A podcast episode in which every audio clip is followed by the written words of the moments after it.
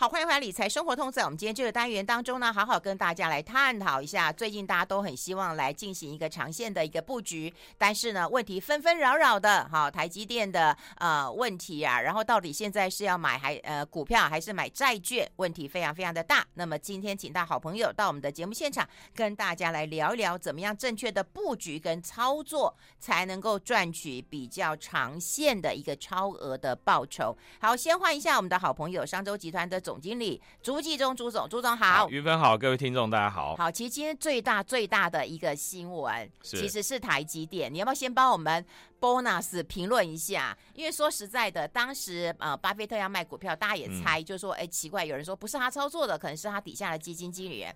但现在看到日经新闻的一个访问啊，就是说，哎，他呃有讲了，我今天大举的解码台积电 ADR。地缘政治是主要的考量之一。哎、嗯，那你怎么看待这件事情？而且不是只有这件事情哦。是，你知道现在坏消息一堆。昨天不是说什么台积电的营收、呃、营收不如预期？对。然后现在大家又说，哎，第二季也不会很好。哎，是怎样啊？嗯、好，那。呃，老实说，我觉得台积电呃这个营收会有疑虑啊，等等这些事情，不是现在才知道嘛？因为可能就在去年年底，大家就已经看到了，有对，早早就已经。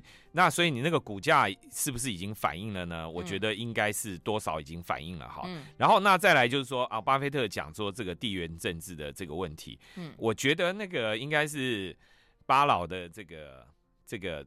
他总要找个理由来解释他 卖股票的原因嘛？那讲地缘政治应该是一个最 safe 的一个方法吧？好，那呃，老实说，呃，如果他是因为地缘政治而呃去减码台积电的话，那事实上他对于亚洲呃，比如说中国的股票啊等等之类，他应该也会同步去做一些跟动吧？嗯，好，那所以可是你看。呃，我是不知道他有没有做同样的动作，他看起来好像并没有去做这些很明确的一些调整。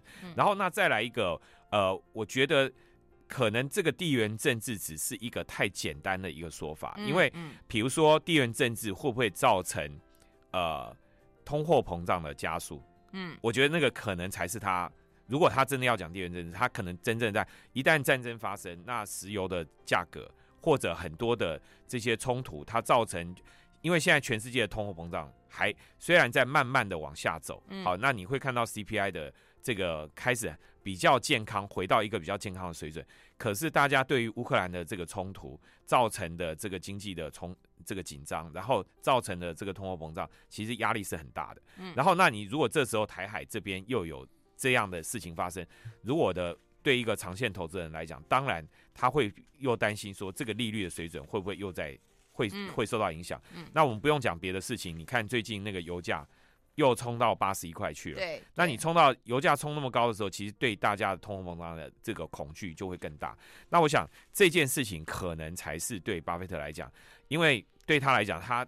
他在算他的资金成本的时候，他一定要考虑到这件事情。那可是台海，你看，其实你看这个飞机绕绕的，对不对？没有，所以我我我的意思说，不是讲说这种单纯的军事冲突造成说、嗯、哦，我就要去卖股票，因为大家都知道说，通常过去我们的逻辑里面就是政治事件都是短暂的因素，对，对经济才是长期的问题嘛。嗯、那那你现在是因为乌克兰的战争打下去以后，你才发觉，哎。这个政治的冲突，它如果没有办法短时间就解决的话，它其实它对经济的伤害是很大的。好，那这个经济的伤害其实它是反映在快速的升息。嗯，那这个快速的升息其实才是真正的问题。那你会不会因此造成我的整个利率又开始有一个变动？我觉得他他应该担心的是这个这个点吧。好，那如果用这个点去卖股票，我觉得就还蛮有道理的。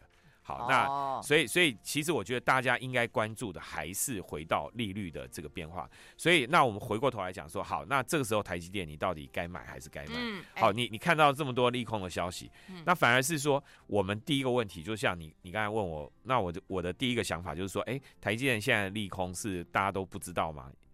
知道了啊，对。如果如果你有做研究，其实是知道，比方说它的营收会少。包括地缘政治冲突，也知道啊，你早就知道了，但也不怕啊。好，然后营收会不好，这个也是早就知道。嗯、反而反而是现在我们应该去思考一下，就是说，嗯、好，比如说那个呃，前一阵子 NVIDIA 的老板，嗯，好，黄仁勋不是特别讲了，他说这个 AI 生成式 AI 对于整个呃半导体或者整个科技业的影响，嗯，好，它快速运算，这个快速运算，呃，就是超级运算的这件事情，其实才是真正引导整个半导体未来的发展。嗯，好，那这个基本面的改变是不是？现在的股价有反应了吗？嗯，好，如果还没有反应的话，那这个时间点，反而在大家看到利空的时候，台积电假设真的如很多分析师说啊，这个下呃这个下礼拜他们不是要法说会吗？嗯，啊，认为这个法说会之前呢，很可能这个股价是会逐渐的靠近五百块，嗯，好，就跌跌到五百块这个大关的这个附近，哎、嗯，那这个时候你到底是该买呢，还是该？卖呢？嗯，好，那反而我会觉得这个时候可能买的几率应该要比较拉高，嗯，因为你会去看说基本面有没有一些结构性的改变。好，那这个一个是我们讲说这个生成式 AI，好，ChatGPT 它对于整个科技产业的影响。然后另外一个呃，我们就是要来看库存，因为呃科技业的库存里面有一个很大的问题就是手机，嗯，那手机的库存里面有一个很大的问题就是中国的疫情。好，那中国的疫情事实上是让去年整个中国的经济封闭起来一个很重要的原因。那现在随着它的这个解封完了以后，它的手机的销售到底有没有起来？嗯，它的这个通路的库存消化的到底怎么样？嗯，如果呃我们看到中国大陆的最近他们的一些做手机呃组装的这些公司的股价都开始在上来。好，他他们都在就是这些在大陆挂牌的这些。呃，手机制造厂的这个股票都在上来。那如果他们的业绩有改善，营收有成长，那带带回来的就是我们原来在去年从去年第四季开始，大家担心的库存的疑虑，是不是慢慢就会得到一个消化了？嗯，好，那这件事情反而是我觉得接下来会影响科技业的股价非常重要的一个原因。所以我也陆续看到有一些呃。蛮厉害的分析师开始已经在喊说，他们看好半导体未来一年到两年的股价。好，他们觉得这个时候反而是一个可以开始进场去布局的点。好，所以那那老实说，就是市场正正反两派都有。嗯，好，所以我觉得大家就反而可以观察。呃，所以我我会去看，就是说，呃，台积电下个礼拜法说会，他们到底怎么去看他们下半年的市场的需求？好，比如说手机的复苏。到底的状况是怎么样？好，那呃，另外一个你你可以看到就是，我觉得可以，大家可以去关注，就是手机的零组件的公司，他们接下来几个月，就特别是第二季的营收的表现是怎么样？如果他们的第二季的营收开始逐月的有成长，好，虽然年增就跟去年同期比较，可能还是下滑，就跟去年上半年比，可能还是不如去年下半年。呃，上半年，但是可能比去年下半年或者是今年的第一季的时候，它开始有逐步的往上来的话，那就表示说，哎，手机的库存好像真的获得了一个消化。那这个时候，它就有机会带动后续呃整个科技业回到一个比较正常的水准。因为其实啊、呃，我我们讲说现在的这种库存过高，其实它就是反映了在疫情期间大家的管理管理上面出现了一个缺失嘛。因为呃。在疫情期间，大家因为塞港啊等等问题，所以你就赶快库存，赶快增加一堆。对对对，你从自行车产业，哎，自行车产业一直到 IC 产业都有类似的问题。可是现在这个随着疫情解封了以后，你要重新开放了以后，那事实上我相信这个问题就大家又要重新做一个管理的。这个思考，那回到一个比较正常健康的水准，那我讲这个才对于我们中长期的布局是比较有帮助。哟，你讲台积电，真的讲的，就是让大家安心一下了哈。那接下来要怎么布局，我也觉得这也是大家关心的。那股债该怎么选，我们待会讨论。我们先休息一下。I like 好，我们现场的是我们商周集团的总经理朱继忠朱总了。我们有看到这一期的 Smart 支付月刊啊跟大家来呃探讨一下，就长线布局的新起点。好，那有谈到这个股债啊，哈，所以这个部分应该做怎么样的一个思考啊？好，呃，我觉得我们还是回到我们看利率嘛。好，那我我我在节目里面一直关注，我也自己都一直在每天我都会看，就是美国十年期公债殖利率啊。好，那。其其实，在今年年初的时候，它一度涨到四个 percent，所以在那一段时间，其实就呃，大家还记得吗？就是一月的时候，股价呃股票市场就强烈的反弹。对。但是之后因为它的这个通货膨胀疑虑又升高，所以升息的预期就是觉得，哎、嗯，本来预预期这个 FED 会降息，结果后来大家就担心说啊，这个利率又会上去，所以那个。当十年期公债值利率涨到四趴的时候，事实上接着就引爆了一波回回档。好，那这个回档之后呢，呃，大家又看到说，哎，现在整个因为呃整个市场的一些悲观的气氛，所以你你你看到呃这个呃美国的这个就业，它的就业的这个人数慢慢的开始往下降。嗯、好，就工作职缺已经没有像过去这么夯，这么这么强力的反弹。那所以这这个慢慢降的时候，你你让 FED 最近的官员出来，特别是这这一个礼拜，过去这一个礼拜，他们出来在讲话的态度已经明显的就是说，哦、呃，他们会开始关注什么呢？关注认为说，哎，是不是讨论这个再升息一次就够了，嗯嗯、对不对？就停止升息，呃的这个呼声看起来又开始重新在 FED 的很多报告啊，他们的官员都开始在讨论这件事。那我也记得我在节目里有讲哈，就包这个包尔他已经跟大家讲说，你看我 FED 你要怎么看呢？第一个，我什么多快速的升息，嗯，把它拉到高点，好，拉到高点，这个高点到底有多高？然后接下来我会在高点停留多久？那现在看起来，我们距离那个拉到最高点已经已经在最后面了，已经到很尾端，因为它去年的整个是拉快速的拉，那现在已经开始逐渐的什么？接近顶点了。那顶点，如果假设顶点看到了，它假设它就再升息一次。好，如果再升息一次的话，你就看到顶点，那顶点就已经到了。所以你会看到市场利率已经都在反映这件事。嗯嗯。那完了，只是说那要反映多久？好，它会离利率维持在高档要多久？好，假设它就算利率维持在高档一段时间，事实上我觉得这个都是给大家第一个你要优先布局债券。好，为什么呢？因为这个利率拉到高点，拉到高点的意思就是说，未来债券价格再大跌的几率已经不大了。嗯，因为利率不会再一直上去。嗯，我们原来担心债券，你不敢买债券的原因就是说，利率如果一直上去。对不对？指标利率这个 FED 的利率啊，拉到五趴还不够，它会拉到六趴，拉到七趴哦，那那那你就吓死了，嗯、那你的债券就不能买嘛。嗯，好，可是哎，他现在告诉你说已经快到顶了，那快到顶的意思是什么？那你现在就是该买债券了。对对。那尤其你现在我们我们在讲说啊，投资级的债券啊等等的，这个利率都还不错。嗯。好，所以很多你会看到最近市场上呃这个投资级债券的 ETF 啊等等之类都卖都卖的很好。连我自己，我自己都去买这个投资级债券的 ETF。嗯，那因为就是就是我我刚才讲，就是说前一阵子不是涨到四趴吗？那涨到四趴的时候，那时候投资级债券 ETF 就狂跌啊，那个狂跌下来，你就进去买啊。像我这样一买下去，我看一下，哎，比如说我大概是在呃二二月多二二三月买的吧，我买了以后报到现在，哎，我已经赚八趴。嗯，哎呦。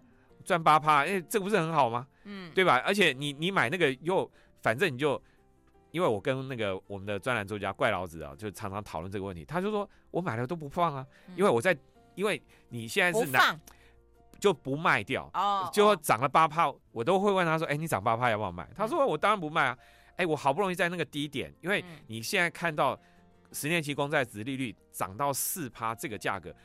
搞不好以后不会再看见了，就是可能短期内两年内你都不会再看见。那如果这样，那你干嘛卖？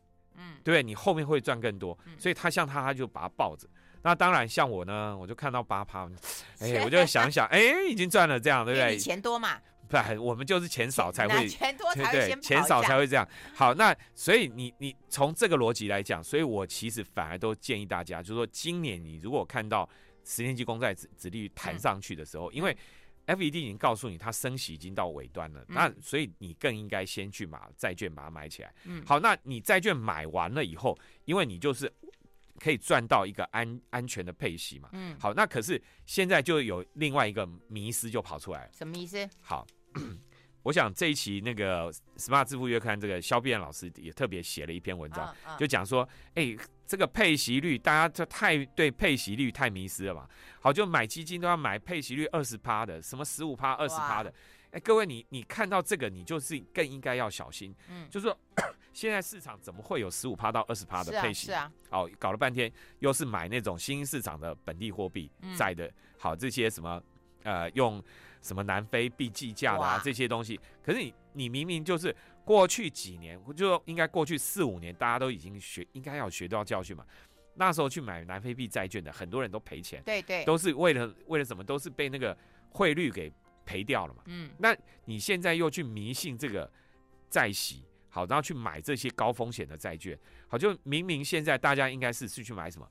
如果投资一点的哈，投资级债券都已经配到五六趴了，那你干嘛去贪心说啊？那因为他那个才五六趴，那我看到十五趴、二十趴的，那不是更美吗？可问题是，它都是 CCC 级的债券啊，债性不好啊。嗯那你这样去做这样投资，我认为风险相对是高的。好，那所以我觉得还是要大家要稍微安全一点。好，那另外一个配息率的，我这我这一期也写了一篇文章，就是那个你那个配息有迷失哈？为什么？就金融股。嗯，好，你看这样一诶，金融股很多人都很多老师。很多老师就说，你看啊，金融股啊，今年都不会配息啊，今年不会配息啊，他只要一宣布不配息，那股价就大跌，对对对不对？对对，哎，可是你会看到很多聪明的老师，这时候就会当股价大跌的时候，他会跳出来讲说，哎，各位你应该去不要去看他去年不能去，因为他今年的配息是用去年的获利决定，那去年的获利很烂。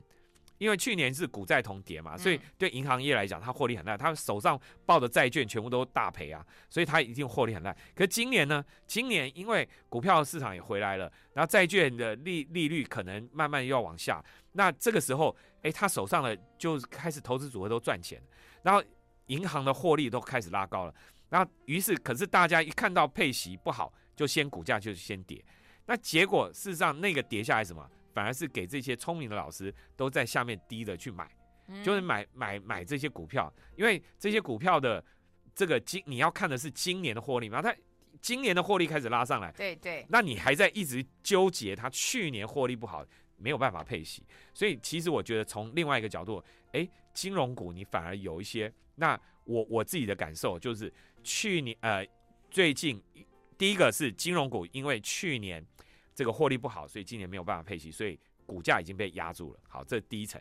那第二层呢？又担心美国的这些银行，对不对？嗯、什么矽谷银行啊出事啊？那最近这个逆流到目前为止都还没有结束哦。嗯，好，为什么？因为瑞士信贷跟瑞银的合并，它其实在债券市场里面引起很大的恐慌。为什么？因为谁知道那个 CT one A 那个 AT one 呢？AT one 的这个债券、嗯、就可可可可债，嗯，到底有多少人？被中枪打到，嗯，嗯对吧？那你这个中枪打一笔勾销了吗？一笔勾销，就那问题是很多人买啊，嗯，那这些买到的人他会不会重伤？嗯，会、啊，他会重伤。那他在银行业里面，他就会造成另外一件事，就是说这家银行 未来在发债券的时候，它的成本就会拉高了。那成本谁敢谁还敢再买这种债券？没有人敢买，这时候融资就困难。所以当你的债券到期以后，你要续做，你就做不了了。你的成本整个会上来，它对整个银行业的获利的影响或者长期的影响是大的。好，那所以短期它可能解决了问题，但中长期它事实上是对金融股就会有一个压抑的作用。那美国的银行又大家都有担心，所以这时候金融股反而是被压下来的。好，那这时候哎，会不会是买金融股的好时机？哎，待会告诉我们。哎，除了金融股之外，其实大家很爱科技股。那科技股怎么看？我们先休息一下，我们两点继续回来谈。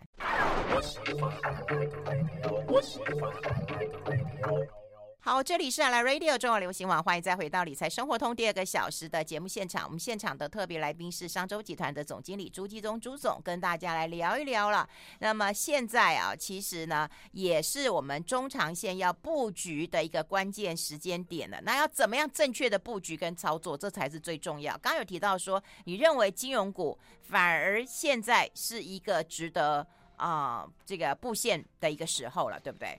对。呃，应该是说很多人会去买什么？就是你你看到细谷银行出事以后，很多人会跑去买呃美国其他比较体质健康的银行的债券。嗯，嗯好，因为它的债券，因为第一个是债券市场的利率在反映这件事，嗯嗯、然后同时呃不好的银行体质不好的银行出事，嗯、那相对体质好的银行，它的股价是连一一一样被连累下来，所以你会发觉很多人会跑去买金融股的 ETF，或者是去买一些好。呃，比较好的这些呃银行的发行的债券，因为那个债券的价格可能就是被错杀了。嗯，好，那反而你是有一个低阶的一个机会，所以我觉得呃。如果你是保守型的投资人，你真的可以考虑的就是买银行的债券，好，银行的债券，因为银行的债，但是你就可能不能去碰那个什么可可债这一类的，好，因为这一类的可能现在大家都不知道，大家会突然发现这个风险很大，好，因为我这两天才跟一个银行界出身的外资银行出身的，嗯，这个交易室出身的主管在聊，他说他自己的个人投资，因为他在他他在呃外商银行工作了二十年。他一直在交易室当这个交易室的主管。他说以前可可在，他连他个人都会买啊。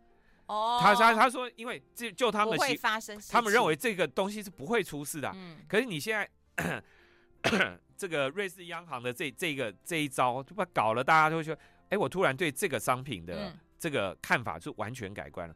那我相信这个对市场当然会有影响，所以他认为这个对金融业不是件好事。啊，因为就可以发现金融业未来的筹资会更困难，特别是欧瑞士。好，我觉得对瑞士这个国家，那你的你的这个未来的筹资会更困难。好，那可是相对，可是对美国的银行，美国的这些大银行，如果体质还不错的银行，它反而会不会是一个很好的一个机会？好，那所以我想这个会是一个重点。好，那另外好，那我们就是讲说，呃。在这一期的《Smart 致富月刊》里面，他们用了星展银行的一个报告，他特别强调就是股六债四这样的一个投资组合。股六啊，好，股靠六成，然后债券四成，好，这样的一个投资组合。他们强调就是说，呃，你你从过去这呃四五十年的统计资料可以发现，如果股债六四的这个投资组合在前一年大跌。就大赔的时候，隔年都会强劲的反弹。嗯，那最近的状况就类似又出现了。好，那所以大家会觉得说，哎、欸，那看起来是有机会，今年是不是有机会出现一个比较好的一个反弹的一个状况？好，那回过头来我们就讲说，那今年的股票为什么大家会相对比较乐观？嗯，好，第一个就是十年期公债殖利率没有一直往上。嗯，好的利率的第一个，第二个，我其实在看一个投机指标，嗯，就是比特币啊，好。你看比特币最近已经冲破三万，对，好，冲破三万，比特币就是最投机的指标，嗯，那你就知道说市场的投机气氛。去年比特币跌得惨兮兮，对不对？嗯，去年比特币大家在讲的时候，那时候跌到一万六的时候，嗯，我就碰到有一些朋友就直接给我喊八千了，就是说比特他们看看，但认为比特币大概跌到八千，他们才会进场，可是现在它已经莫名其妙涨到三万了，嗯，好，那所以你你你你就知道说，事实上这个是全世界资金的一个。风险的指标。那如果大家觉得，哎，这个风险的气氛逐渐消散，好，就没有那么大的疑虑的时候，大家就会比较去买比特币。好，那你看到这个比特币开始又弹上来的时候，而且它价格没有下来，好，没有下来，那看起来就是至少去年的很多阴影，这种虚拟货币的这种骗局啊，什么这些呃债务不好的问题啊等等之类，看起来慢慢的好像有点消散。可是我们要回回过头来讲，就是说。呃，那通货膨胀会会回到以前的低利率的时代吗？看起来也不会，难了，很难了，好，对不对？那所以你会以后看起来就是一个高，逐渐是利率相对较高的时代已经来临。那这个时候你的债券，如果你的配息可以到六五六趴，好六趴左右，然后那搭配你的股票，有一些股票好的股票其实表现是不错的，比如说呃这几年。呃，应该是说，从去年乌俄冲突之后，呃，大家看到第一类表现最最最厉害的股票，就是能够做节能的这些公司。嗯嗯。好，那这些无论是做什么热泵的技术啊，这些的等等的，它不是传统的能源股哦，好，而是这些做节能的技术公司。这些我相信，那以以今年来讲，比如说台湾的涨电价。台湾的电价涨上去，对这些做节能设备的公司一定是更好。嗯，好，所以这些不只是在，呃，我们昨天有开一个论坛，好，就在讲这个绿，呃，绿色的转型。嗯，那其其中有一位这个 ESG 的专家就特别讲，他说欧洲的公司去年整个能源价格是涨四，平均涨四到十倍。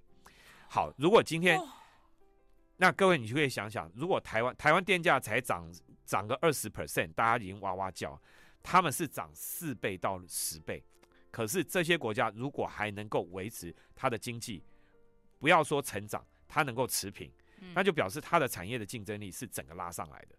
那各位你去想，如果今天欧洲的公司它已经在这么高的能源价格下面，它都能够存活，那就表示它的竞争力提升了。那你相对台湾的中小企业，如果我们的竞争力没有跟着提升的话，你未来的竞争的冲突就会非常差。那相对的倒回来讲，如果我们台湾的企业能够在涨电价的过程里面，它不但不会受害，反而会受惠，那这些公司。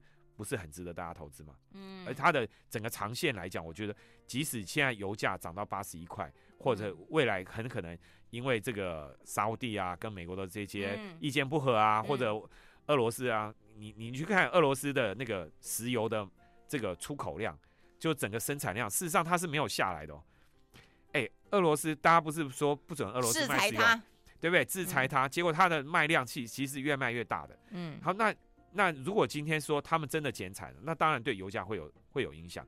可是如果这些产业企业的竞争力已经提升，他们的节能技术是有发展起来的话，那事实上这些公司，我觉得它的长线的竞争力是好的。那反而大家应该趁这个机会，好，比如说像比如说台达电，嗯，好，前一阵子股价被压得很惨，好，就有一些回档。那台达电像这样的一个做节能技术的公司，对电力管理很厉害的公司，它未来是不是？反而是更值得大家可以观察，所以我觉得当大家在第二季的时候，嗯，对，应该去开始应该是一个转类点，嗯，好，应该是有一个转折，因为特别是对基本面的。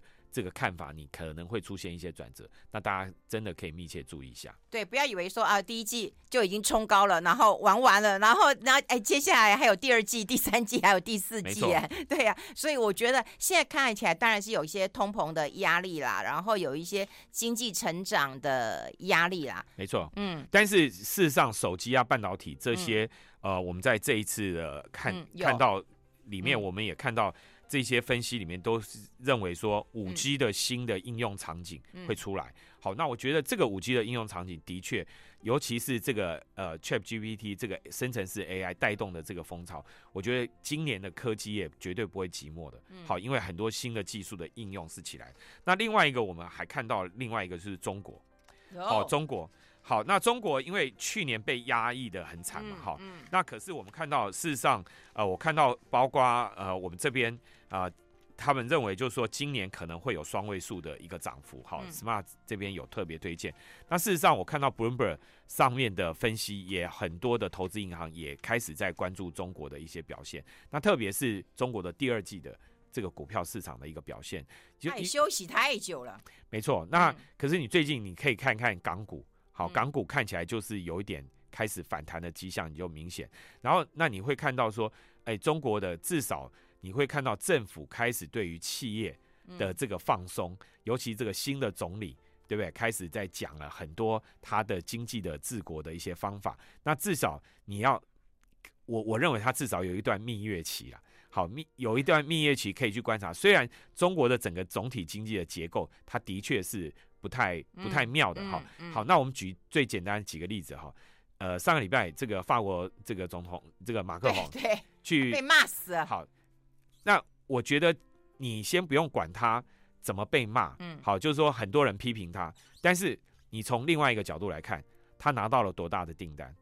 好，他这一次去中国大陆访问，中国大陆马上下的法国这个空中巴士的订单，就是第二条生产线就在天津投产，而且一下就未来十年会采购都是几百架的客机，就订单就过去。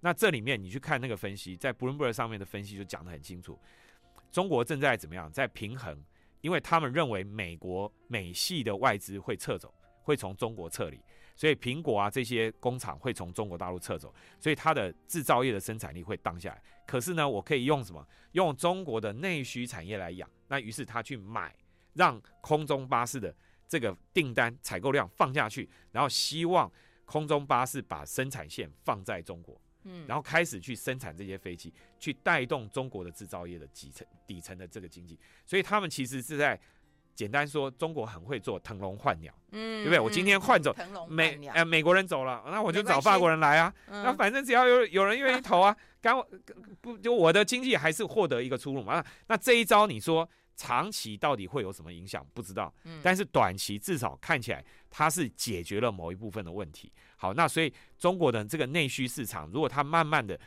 它与其去仰赖说我要把最终产品卖到美国，它不如来看看我在中国可不可以发挥影响力。好，所以各位可以，我觉得可以，事实上可以观察，除了地缘政治冲突以外，好，大家看中国应该是更可以更用放大镜去看一下它的这些政策到底在经济上面可不可以产生一些作用。哦，好，今天非常谢谢我们商周集团的总经理朱继忠朱总，谢谢朱总，谢谢。